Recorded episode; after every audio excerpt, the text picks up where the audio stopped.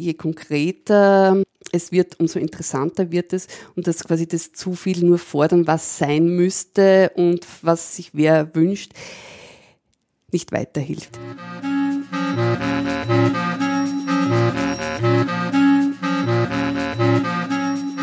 Hallo und willkommen zu einer neuen Folge von Morgenbau. Ich bin Anne Isop und begrüße euch zu diesem Podcast mit Gesprächen zum nachhaltigen Bauen. Wie ihr wisst, treffe ich mich hier mit Menschen aus der Baubranche. Ich möchte wissen, wie sie über Nachhaltigkeit im Bauwesen denken und wie sie dieses Denken in ihren Bauten umsetzen. Heute bin ich zu Besuch in Graz und spreche mit der Architektin Heidi Bretterhofer. Eigentlich lebt und arbeitet sie in Wien, hat aber hier in Graz ein sehr ungewöhnliches Haus gebaut. Das hat sie gemeinsam mit ihrem Kollegen Michael Rieper konzipiert und umgesetzt. Das steht im Süden von Graz, ist ein Holzhaus. Eigentlich ist es ein halbes Haus, das auf einer Plattform steht. Es ist temporär, experimentell, man kann darin übernachten, arbeiten, spielen, sich treffen, diskutieren, feiern und vieles mehr. Von der Ferne, also von Wien aus, habe ich schon mit großer Neugierde beobachtet, wie viele Aktivitäten, Veranstaltungen und Treffen dort im letzten Jahr und auch in diesem Jahr schon stattgefunden haben. Heidi Bretterhofer hat mich dann eingeladen, dort zu übernachten. So konnte ich am Abend auch an einer der Veranstaltungen teilnehmen. Bei dieser konkreten Veranstaltung ging es dann darum, inwiefern Spiele sich als Methode der Stadtplanung eignen. Das ist ganz passend auch zu dem, was ihr gleich im Gespräch hören werdet, denn Heidi Bretterhofer ist auch Mitglied im Kuratorium der IBA 27. Das ist die internationale Bauausstellung, die 2027 in Stuttgart stattfinden wird. Das Haus in Graz, um das es gleich in dem Gespräch geht, ist im Grunde so eine Art Testlabor, in dem man im kleinen Maßstab Stadt ausprobieren kann. Für das Gespräch aber haben wir uns in eines der kleineren Zimmer im oberen Geschoss zurückgezogen, da diese die beste Akustik boten. Hallo Heidi. Schönen guten Tag. Hallo Anne. Wir sitzen hier im Club Hybrid. Kannst du das in ein paar Sätzen erklären, was das ist? Ja, ich versuche es kurz zu halten. Der Club Hybrid ist ein Demonstrativbau im Süden von Graz und wurde errichtet im Rahmen des Kulturjahrs Graz 2020. Urbanistisch gesehen ist es interessant, wo dieses Haus steht. Es steht im Süden von Graz in der Nebelzone, wie wir es nennen. Das ist quasi ein durchmischtes Gebiet, Gewerbe, Versorgung, Wohnen, Schulen, alles Mögliche ist hier. Und der Club Hybrid will genau in dieser Nebelzone einen öffentlichen Ort schaffen, wo von Forschen, Diskutieren, gemeinsam kochen, kulturelle und wissenschaftliche Formate und öffentliche Formate Platz finden. Du hast es ja gemeinsam mit Michael Rieper konzipiert und ausgeführt und seit letztem Jahr Sommer steht das hier und ich hatte jetzt die Gelegenheit hier äh, mit euch den gestrigen Abend und die Nacht in einem der Gästezimmer zu verbringen und konnte eben dieses, dieses Nebeneinander von Gewerbe, von Bildung, nebenan, direkt nebenan ist eine Moschee, und dann gibt es auch Wohnen hier, dieses Nebeneinander ein bisschen beobachten ähm, und ihr habt euch mitten da reingesetzt. Ähm, wie ist das mit der Nachbarschaft? Mit der Nachbarschaft ist es sehr ereignisreich, weil sie eben so gut durchmischt ist und es sehr unterschiedliche Anknüpfungspunkte gibt, positive und negative. Teilweise werden wir ignoriert, teilweise werden wir aber auch sehr gut rezipiert und wir also wir, das ist quasi ein, alle Leute, die im Club etwas machen. Vielleicht noch zur Erklärung. Im Sommer 2021 hat es den ganzen Sommer über Programm gegeben. Eine Art des Programms waren Leute, die als Wochengäste im Club gelebt und gearbeitet haben und quasi architektonische, künstlerische, wissenschaftliche Arbeiten im Club oder am Club gemacht haben. Und jeden Tag hat es auch noch ein zusätzliches Programm von Diskussion bis Filmvorführung bis Party gegeben. Heuer 2022 machen wir das in etwas reduzierter Form und was auch noch sehr wichtig ist, es gibt die Kantine, eine kleine Gastro, die für alle offen ist. Im Sommer 2021 war wirklich so dieses wichtige Thema. Sieben Tage die Woche, 24 Stunden ist der Club offen, zugänglich. Der Club ist nie allein, es ist immer wer da. Im heurigen Jahr ist der Club Montag bis Donnerstag derzeit meistens alleine, aber auch nicht immer. Aber Donnerstag bis Samstag ist auch immer jemand da und es ist diese Kantine auch offen und es gibt diese Programmpunkte und es gibt auch wieder Residences. Und zum Beispiel ist die von dir vorher angesprochene Moschee jeden Sonntagvormittag im Werkraum, das ist ein Raum im Clubgebäude, äh, der, wo man sich versammeln kann und machen dort ihr Kinderprogramm. Das heißt, teilweise kommt die Nachbarschaft wirklich in den Club und bespielt es mit ihrem eigenen Programm. Das ist ein, eine Form der Verknüpfung. Eine andere Form der Verknüpfung ist unser Lieblingsnachbar, der Dietmar Nittel, der in einem kleinen Einfamilienhaus direkt neben uns ist und dort eine großartige Werkstatt hat, der quasi wirklich Dauergast im Club ist und sich sehr freut, dass genau in dieser Nachbarschaft, wo bis jetzt kaum kulturelles Leben stattgefunden hat, sehr viel los ist und es wirklich zu sehr unterschiedlichen Veranstaltungen kommt. Zum Beispiel haben wir eben dieses Format Talking Heads, das ist quasi eine Diskussionsrunde zu verschiedenen Themen im urbanistischen Sinn. Und Dietmar Nittel ist dann letztes Jahr zur ersten Talking Heads Runde gekommen mit Lederjacke ausgerüstet, weil er sich gedacht hat, das ist jetzt eine Veranstaltung über die Talking Heads. Also es gibt sehr schöne Missverständnisse.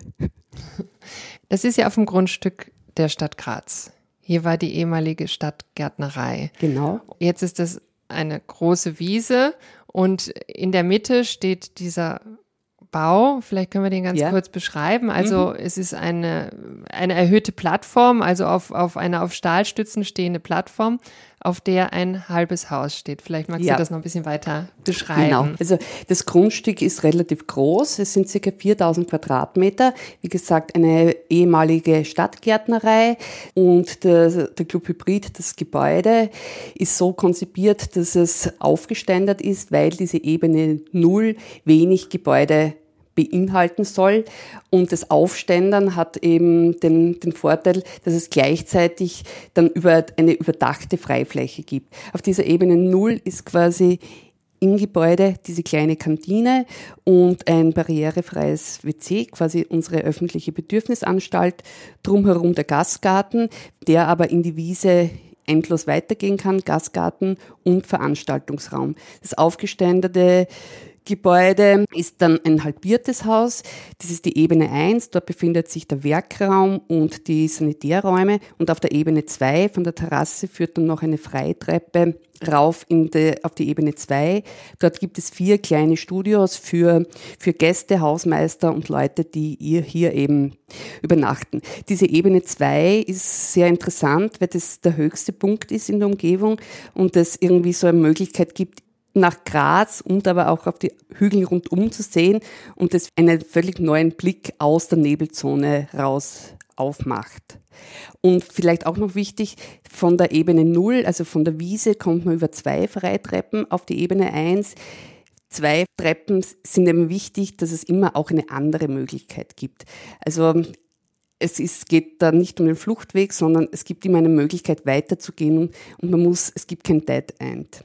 Und insofern ist die ganze Architektur sehr konzipiert, dass es Möglichkeitsräume auftut und man kann woanders hin, man kann es anders verwenden und es ist halt in der Programmierung wirklich sehr als hybrides, als Zwischending zwischen Möglichkeiten angedacht kann man, also wenn man jetzt hier auf dieser Plattform 1 steht und in die Umgebung schaut, kann man auch sehr schön beobachten, was hier drumherum passiert. Also über die Wiese mhm. ist ein viel genutzter Fußweg von, von Schülern, die, die beim BFI. BFI studieren. Dann, dann gibt's nebenan die Moschee, die nutzen teilweise auch die Wiese als Zufahrtweg für ihre Autos. Also es passiert irgendwie viel so über den Tag hinweg. Und doch scheint es mir irgendwie so ein Nebeneinander dieser mhm. einzelnen mhm. Ströme zu sein. Und kann man sagen, dass ihr versucht, da so ein Miteinander zu schaffen? Durchaus. Wobei dieses Miteinander quasi wirklich als Angebot, als Möglichkeit da sein soll und es keine Verpflichtung dazu gibt. Und was du auch vorher sehr schön beschrieben hast, dass da die Leute durchspazieren so, hat jetzt nicht mit dem, was wir hier gemacht haben, zu tun, sondern weil das wirklich sehr besonders ist, dass es hier keine Zäune gibt. Also man kann hier nicht nur über dieses Grundstück, sondern auch über andere Grundstücke drüber gehen. Aber diese, diese Durchlässigkeit und Beiläufigkeit ist etwas, was natürlich viel, viel Potenzial hat. Man muss es dann aber auch aushalten, wenn dann am Freitag zu Mittag das äh, das Gebet von der Moschee ist, wo dann, weil das ist die bosnische Moschee in der Steiermark, das heißt, die Leute kommen nicht nur aus der Nachbarschaft, sondern aus der ganzen, aus ganz Graz Umgebung oder der ganzen Steiermark zum Freitagsgebet und dann ist alles mit Autos geflutet. Also es fährt nicht dann einmal ein Auto vorbei, sondern dann stehen 300 Autos auf der Wiese. Finden wir jetzt noch nicht so super, aber das sind halt Aushandlungsprozesse. Ich glaube, es gab auch andere Dinge, die die nicht super fanden. Genau, oder? genau. Und äh, wie du sagst, man muss dann mit den Nachbarn äh, sprechen, oder? Und ich habe den Eindruck, dass ihr, du und Michael Rieper, auf die Nachbarn ja. zugeht, um diese Kommunikation mhm. zu starten. Ja. Und quasi das, das Wir sind natürlich viel mehr Leute als nur Michael Rieper und ich. Also wir haben das initiiert. Ist schon sehr wichtig, dass es eigentlich ein eine, ein großes Konglomerat an Menschen ist, die diese Kommunikation äh, führen mit den unterschiedlichen Leuten. Mit welcher Fragestellung seid ihr denn hier angetreten? Das war ein Projekt im Rahmen von der Kulturstadt 2020. Corona-bedingt ist es dann halt auf 2021 verschoben worden. Und bei der Bewerbung für das Kulturjahr hat das ganze Ding geheißen, das ist ein öffentliches Bedürfnis. Und der Ansatz war, wir wollten ein Stadtobjekt entwickeln, einen benutzbaren Rohbau, dem, der der Stadtbevölkerung oder interessierten Einzelgruppierungen zur Verfügung steht und über dieses Kulturjahrprojekt darüber hinaus in etwas anderes weiter transformiert werden kann. Sehr schwierig. Wir haben es jetzt einmal geschafft, ein Jahr uns drüber zu retten. Wie die Zukunft ist, wissen wir noch nicht. Wir arbeiten natürlich daran, noch ein Jahr zu bleiben. Aber quasi der Name Club Hybrid ist erst wesentlich später dazugekommen, weil uns dann klar war, es geht schon sehr um dieses Miteinander und Nutzungsmischung und Konflikte austragen oder Möglichkeiten zu eröffnen. Und eben zu sagen, ja, das, das, die Essenz von Stadt ist, dass es gemeinsame Dinge gibt, die öffentlich, öffentlich sind und dass es nicht nur um Einzel- und Privatinteressen geht. Und, und darum war unser Arbeitstitel damals das ein, eine, ein öffentliches Bedürfnis, was eben quasi mit diesen Basics auch spielt. Ja, es braucht öffentliche WC-Anlagen, es, es müssen gewisse Dinge da sein, damit, äh, damit da etwas weiteres entstehen kann. Und bei der Projekteinreichung hatten wir ja auch noch keinen Standort und wir haben dann ein Jahr lang Standortsuche betrieben, haben uns über 30 Standorte angeschaut. Unsere Prämisse war, es soll auf keinen Fall innerstädtisch sein, zu zentral, weil uns eben diese Randlagen extrem interessieren, weil es hier ich weiß nicht, ob es ein Manko ist, aber sie funktionieren anders und das hat uns halt sehr interessiert und wir haben hier, wir werden zeitlich begrenzt geduldet. Und unser Ansatz war quasi nicht besitzen, sondern nutzen ist das, was für diesen Club Hybrid oder für diese Stadtaneignung für uns interessant ist. Auch ganz dezidiert als Gegenpunkt zu all diesen extremen Immobilienentwicklungen, die wir in verschiedensten Städten kennen, die auch in Graz mit dem ganzen Reininghaus und anderen Gebieten extrem da sind, wo eben dieses Problem auftaucht. Das hat der Wohnungsbau zum Beispiel wirklich mehr Markt- und Waren, Warenwert hat, als jetzt wirklicher Bedarf da ist. Weil teilweise die Wohnungen, die neu gebaut werden, zu teuer sind, als dass sie wirklich genützt werden können. Wollt ihr was verändern?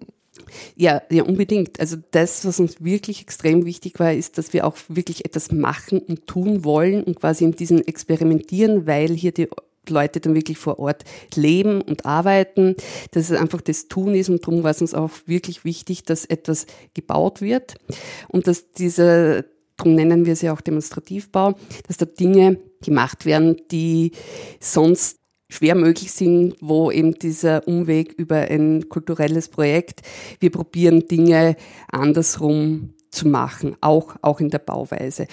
Muss man jetzt natürlich sagen, wir haben natürlich keine permanente Baubewilligung. Es ist quasi aktuell ein Sommerhaus. Wir haben auch sehr viele Dinge weggelassen. Zum einen, weil wir einfach nicht mehr Budget hatten, aber auch, weil wir wirklich wissen wollten, wie viel kann man weglassen und trotzdem ist es quasi in unserem Sinn eine Architektur, die etwas kann und die eben für diese Bespielung was hergibt. Also das eine habe ich schon erwähnt, dass wir quasi das Haus halbiert haben, aber wir haben eben auch ganz absichtlich das Haus aufgeständert, damit wir einen überdeckten Freibereich haben. Und das Haus, das auf diese Stahlkonstruktion draufgelegt ist, ist ähm, aus Massivholz, also Sperr. Brettsperrholz. Brettsperrholz, danke. Ich wollte jetzt nämlich den Firmennamen nicht sagen. äh, was sehr super ist, weil man es halt wie ein Modell bauen kann. Es gibt eine präzise Planung und dann ist es wirklich in zwei Tagen da, weil wir hatten natürlich extremen Zeitdruck. Und jetzt lebt und arbeitet ihr, leben nicht ganz, aber ja. teilweise hier schon seit einem Jahr. Ähm, wie, wie, sind die Erfahrungen? Also es ist ja nicht nur das Bauen, es ist auch die, die, die sozusagen das Programm, es ist alles Experiment, wenn ich das richtig mhm. verstehe. Was, was habt ihr jetzt schon daraus gelernt? Wir haben daraus gelernt, dass diese Entscheidung einfach wirklich tun und machen eine sehr gute Entscheidung ist. Und dass wir auch bei verschiedenen Veranstaltungsformaten auch bemerken, dass je, je konkreter es wird, umso interessanter wird es und dass quasi das zu viel nur fordern, was sein müsste und was sich wer wünscht, nicht weiterhilft. Je konkreter und teilweise auch je materieller das wird, je anschaulicher, umso mehr kann man auch zu Menschen in Kontakt treten, die jetzt quasi mit dem ganzen sperrigen Thema Architektur und Urbanismus nicht vertraut sind, die aber über irgendeine spezielle Materialität dann plötzlich Interesse haben und dann aus ihrer Erfahrung völlig was anderes mit einbringen können.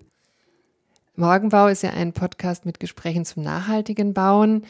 Ähm, ist es aus deiner Sicht passend, an diesem Ort über das Thema zu sprechen? Ja, sehr. Inwiefern?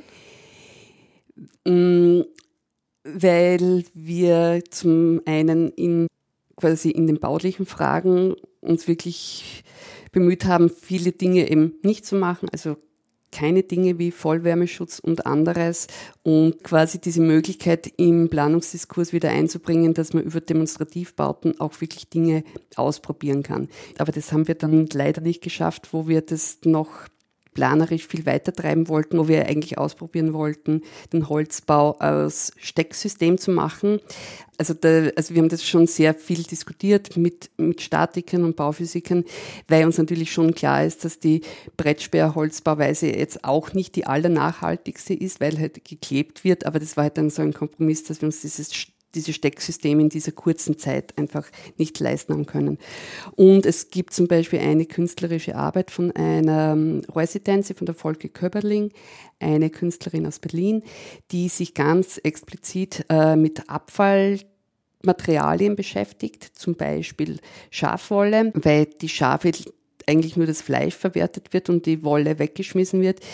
Die hat eine Seite vom Club Hybrid, die Südseite mit Schafwolle eingekleidet, quasi den Winterpullover für den Club gestrickt und hat auch ähm, da hat es dann auch entsprechende Talking-Heads-Runde dazu gegeben, wie man eben mit Abfallmaterialien umgeht, weil sie das auch in, in ihrer Lehre an der TU Braunschweig praktiziert.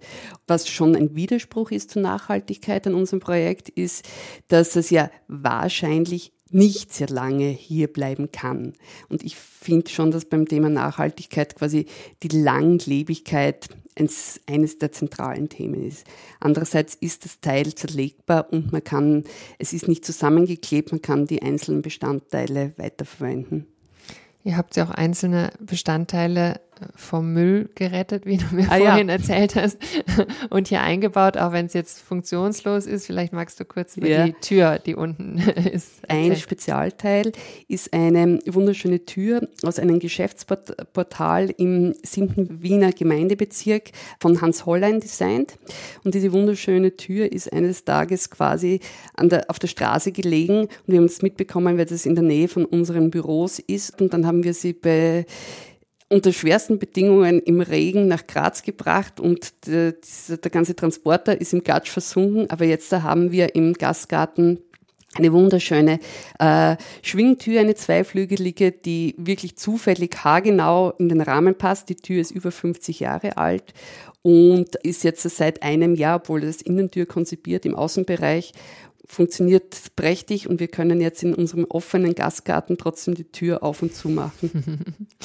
es gibt ja auch hinter dem Haus eine sehr schöne Installation von dem Architekturkollektiv Akt. Vielleicht äh, kann man das auch ja, noch ganz kurz erzählen. Genau.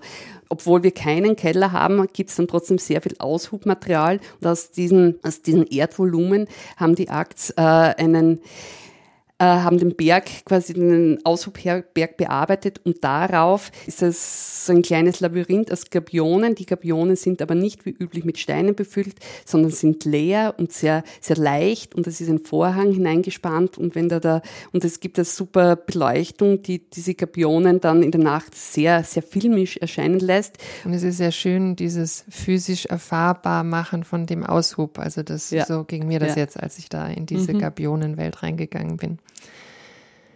Was interessiert dich denn persönlich an dem Thema Nachhaltigkeit im Bauwesen? Ich glaube, das ist einfach eine der wirklich zentralsten Aufgaben für Architektinnen ist.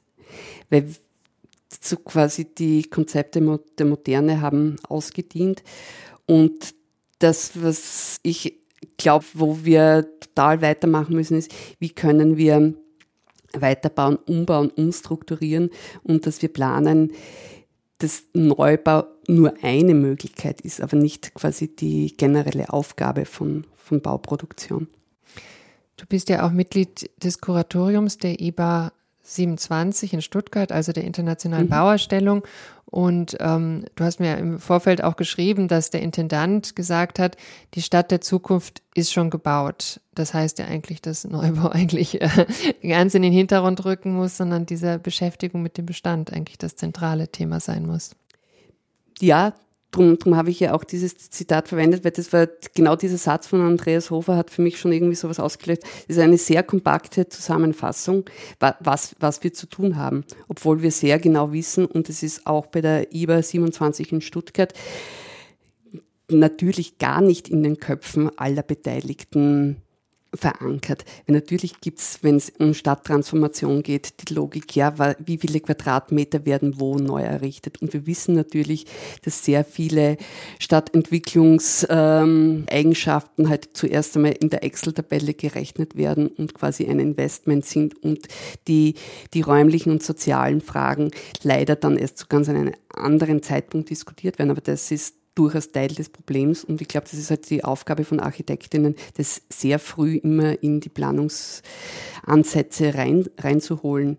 Gerade jetzt da eben mit diesen extremer Häufung von Krisen in unterschiedlichsten bis, bis hin zum Krieg, was natürlich in einer ökologischen Diskussion eine Katastrophe ist. Nicht nur als Kriegskatastrophe, sondern quasi mit all unseren Klimazielen. Das ist jetzt der, der Supergau.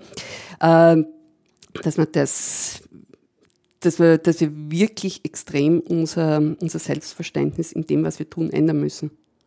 Aber was heißt das jetzt für die zukünftige Stadtplanung? Das heißt, man kann ja die, die, die Instrumente, die man kennt, eigentlich nicht mehr so anwenden, wie man jetzt an zukünftige Stadtplanung rangeht, sondern man muss neu entwickeln. Man muss neu entwickeln, wie zum Beispiel gestern bei unserem Talking Heads, wo du ja dabei warst, zum Thema Spielen, Gambeln und Performen ist ja dann irgendwie auch herausgekommen, dass äh, quasi sich nur Dinge von der Politik oder von der Verwaltung zu wünschen einfach zu wenig ist. Und das als eine Methode, diese Beteiligung und wie hole ich die Menschen wirklich ab und kann sie aktiv mit Verantwortung in die Planungsprozesse einführen, sehr zentral ist.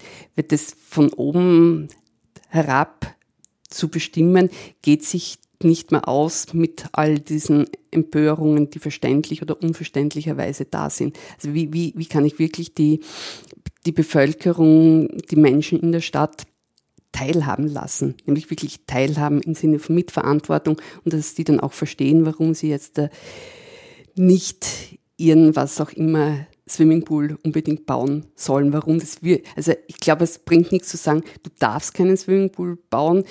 Ich muss die Menschen so weit bringen, warum das in dem Moment vielleicht keine gute Idee ist, weil halt das Wasser nicht mehr da ist. Aber das ist, ich sag mal, eine Mammutaufgabe, oder? Ich ja, meine, ja. das, die aber, aber drum, drum glaube ich wirklich so dieses, diese, dieses Verständnis zu sagen, ja, wir, es geht wirklich um dieses Weiterbauen und Organisieren von Dingen und nicht nur, was, was will ich neu machen, ist, glaube ich, wirklich sehr ein essentieller Punkt. An wen würdest du jetzt äh, sozusagen Wünsche richten? Ist es dann trotzdem an die Politik oder an die Kollegenschaft? Gleichermaßen.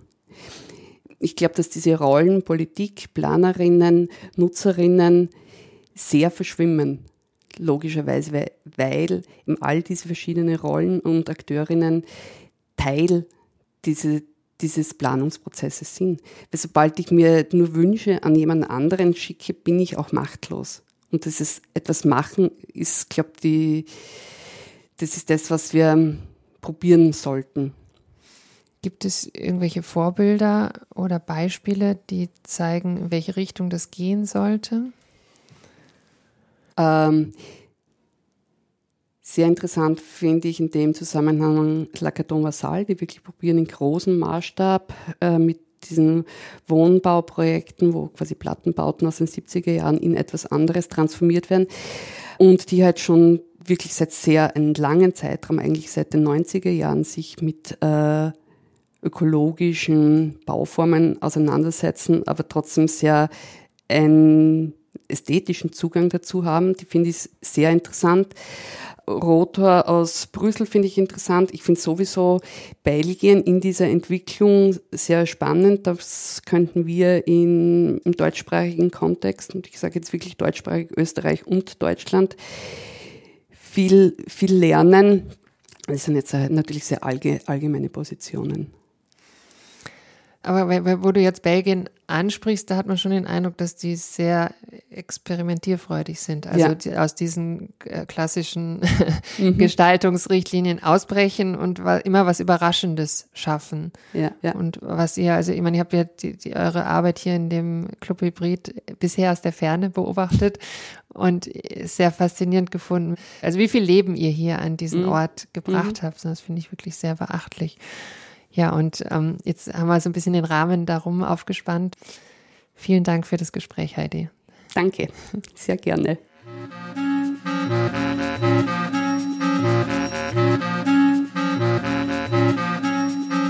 Das war Heidi Bretterhofer.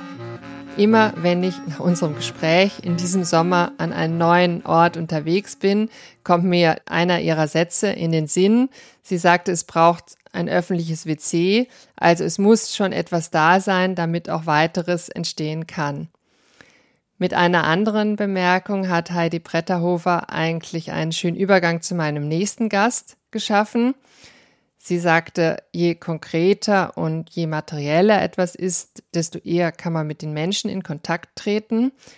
Mein nächster Gast ist Florian Nagler. Er ist Architekt in München und hat in Bad Aibling drei Forschungshäuser gebaut. Er sagt, dass eben Forschung allein nicht ausreicht, sondern dass man dieses Wissen auch konkret umsetzen muss. Ich freue mich schon sehr auf das Gespräch. Der Podcast Morgenbau hat übrigens auch ein eigenes Instagram-Profil. Den Link dazu findet ihr in den Show Notes. Schaut doch mal rein. Ich sage nun vielen Dank fürs Zuhören. Tschüss und bis zum nächsten Mal. Eure Anne Isop.